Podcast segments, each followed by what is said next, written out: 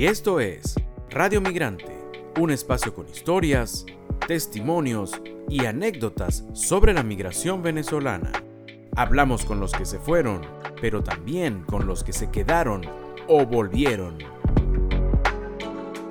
Y hoy en Radio Migrante tenemos la historia de Lismari Arredondo. Ella es una ex deportista de la disciplina de taekwondo, tiene 24 años, hace cuatro emigró a la ciudad de Panamá donde se reencontró con su madre.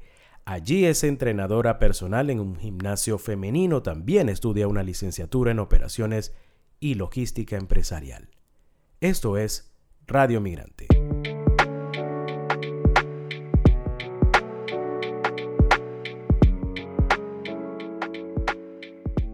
Hola Lismari, un gusto que estés con nosotros acá en Radio Migrante. Buen día, Miguel. Gracias. Un gusto para mí también. Lismari, tú eres una eres una chica maracucha que emigró pequeña a, a Cumaná, ¿no? El cambio fue de extremo a extremo. Hoy vuelve, o no hoy, desde el 2019 volviste a emigrar.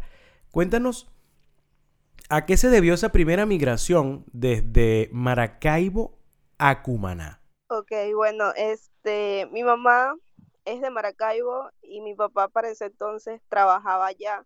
Mi papá es el de Cumaná.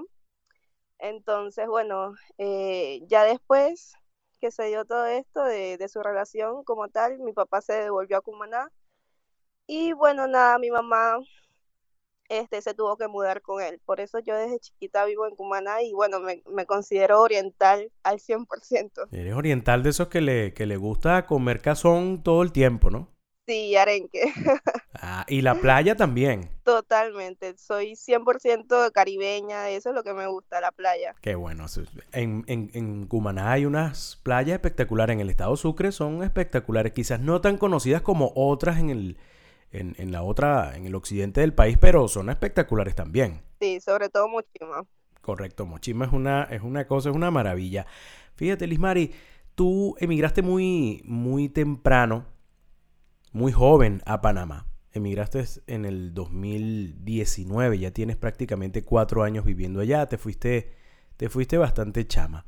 ¿Qué te motivó a tomar la decisión de emigrar hacia la ciudad de Panamá? Bueno, este, debido a la situación socioeconómica que estaba viviendo el país, ya este, la universidad donde estaba estudiando para ese entonces no vivía, no paraba de, de, de, dejarnos sin clase, los profesores no iban, luego se fueron a un paro indefinido y para ese entonces yo no, o sea, me sentía como que agobiada, frustrada porque no sentía que estaba haciendo algo por mi vida.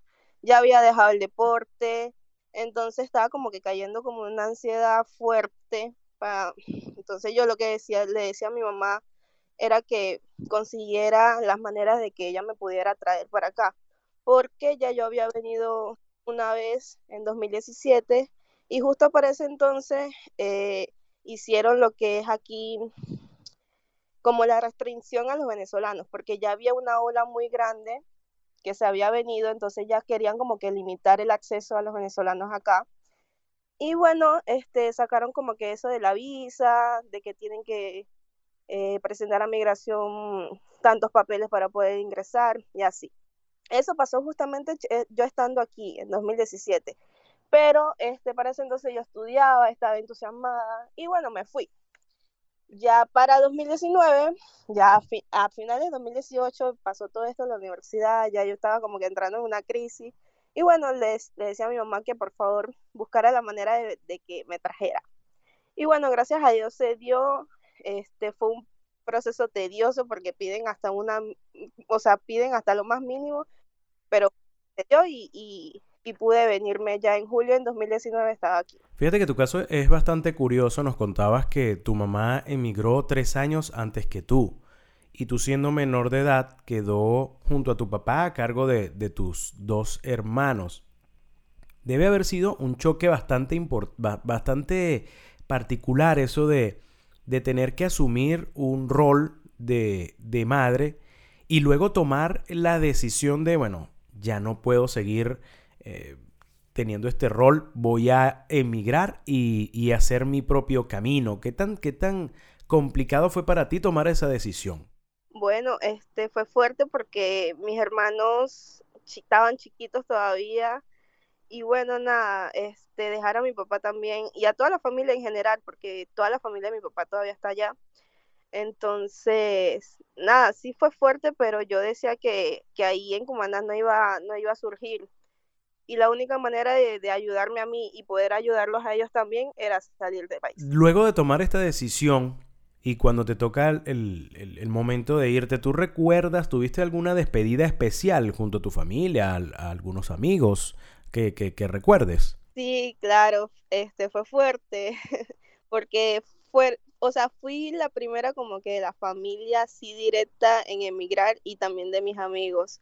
Entonces, nada, el último cumpleaños fue como que, este, como para despedirme también.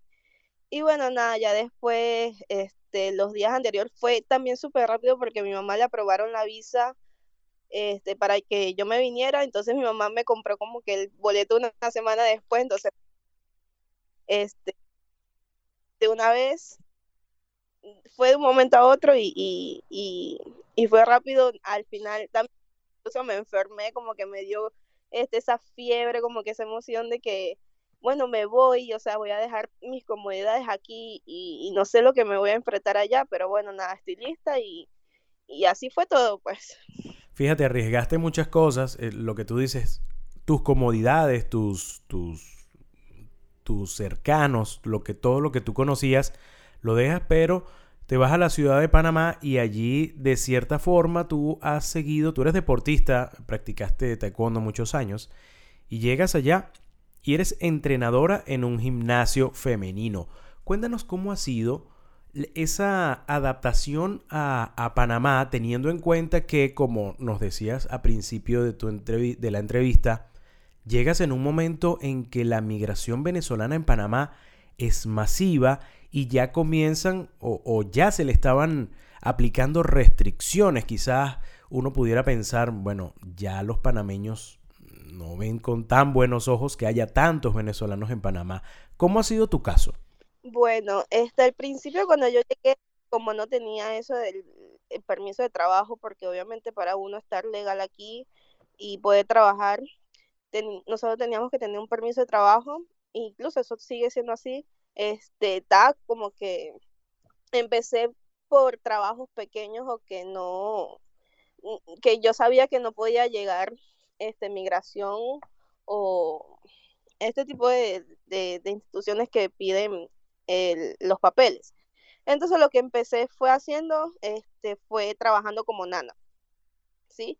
No tenía como que esa, esa conexión o esa conexión directa con los panameños, sino que yo era de mi, de mi, de mi casa a mi trabajo, que era como que, bueno, Nana es niñera, ¿sí?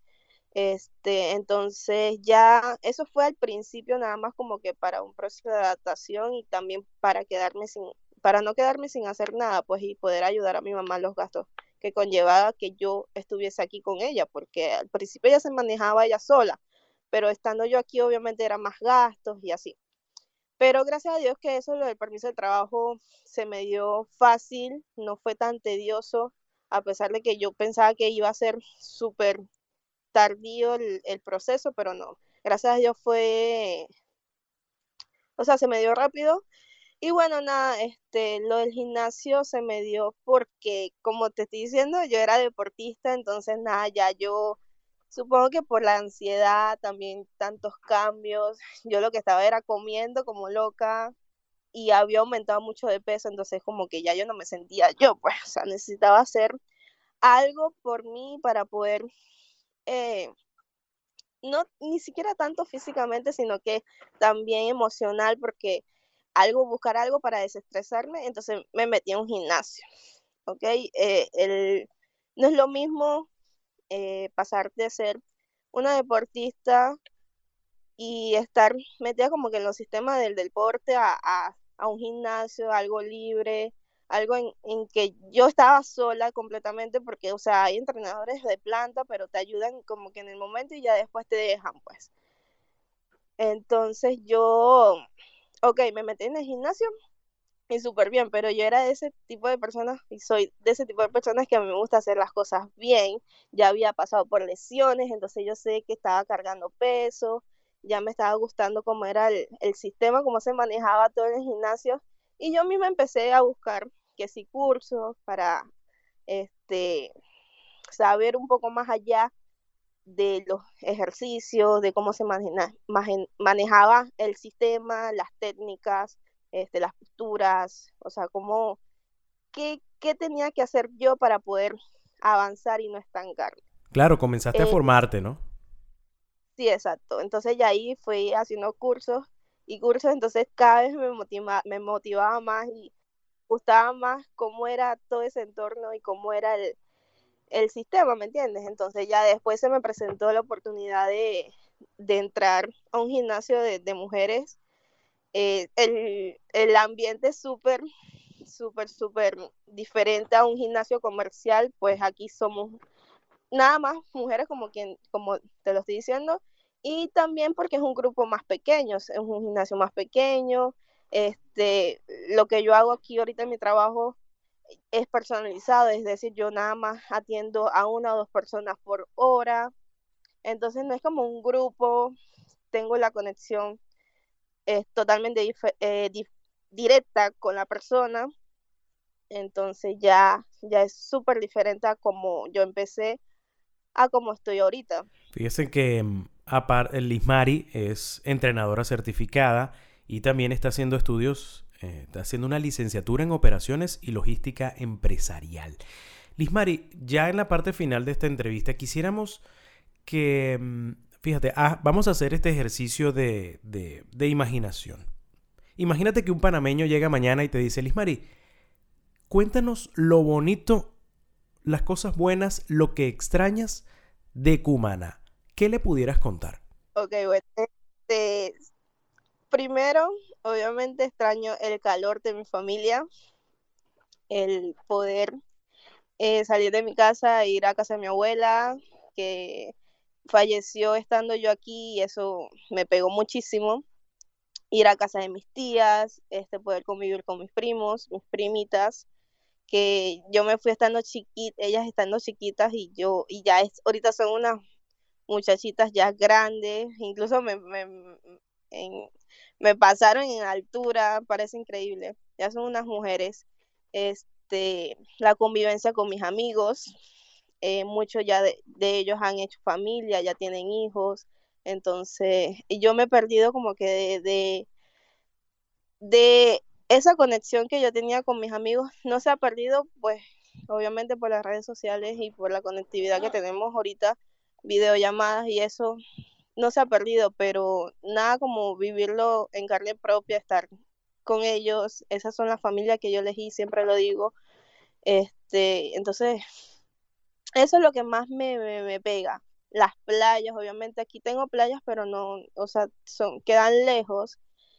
Entonces, nada, no es lo mismo que uno vaya, bueno, hoy quiero ir a la playa, hace demasiado calor y quiero ir a la playa, entonces la tengo ahí a 10 minutos de mi casa a tener que como que planificarme, como que bueno, este fin de semana voy para mi, pa, quiero ir a la playa, entonces son como dos horas de aquí de la ciudad. Entonces no es lo mismo, eso es, eso sí me ha pegado bastante. Limari, te agradecemos muchísimo estos minutos que nos has regalado. Te, te deseamos muchísimo éxito en lo que estás haciendo. Y bueno, saludos a tu mami, que tu mami es tu primer fans, ¿no? Cuando ah, conversamos con ella, eh, lo primero que nos dijo fue, ella ha logrado mucho en Panamá y queremos que eso se sepa, que eso lo sepa mucha gente. Y eso nos alegra muchísimo porque la migración venezolana cuando está afuera es una representación de nuestro país. Por eso te agradecemos muchísimo lo que estás haciendo, lo que estás consiguiendo y estos minutos que nos regalaste. Nada, muchísimas gracias a ustedes y bueno, nada, que, que se sepa que a pesar de que nos ha tocado duro salir de nuestra comunidad, de, nuestra, de nuestro país, este, seguimos echando para adelante afuera y bueno, nada, que eso se sepa como quien dice.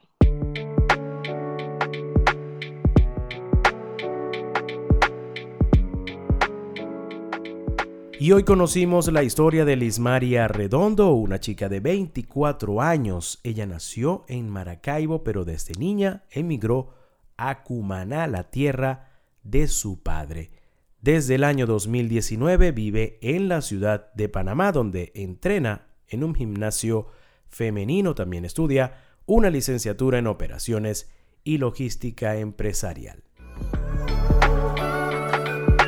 Esta fue otra presentación de Radio Migrante.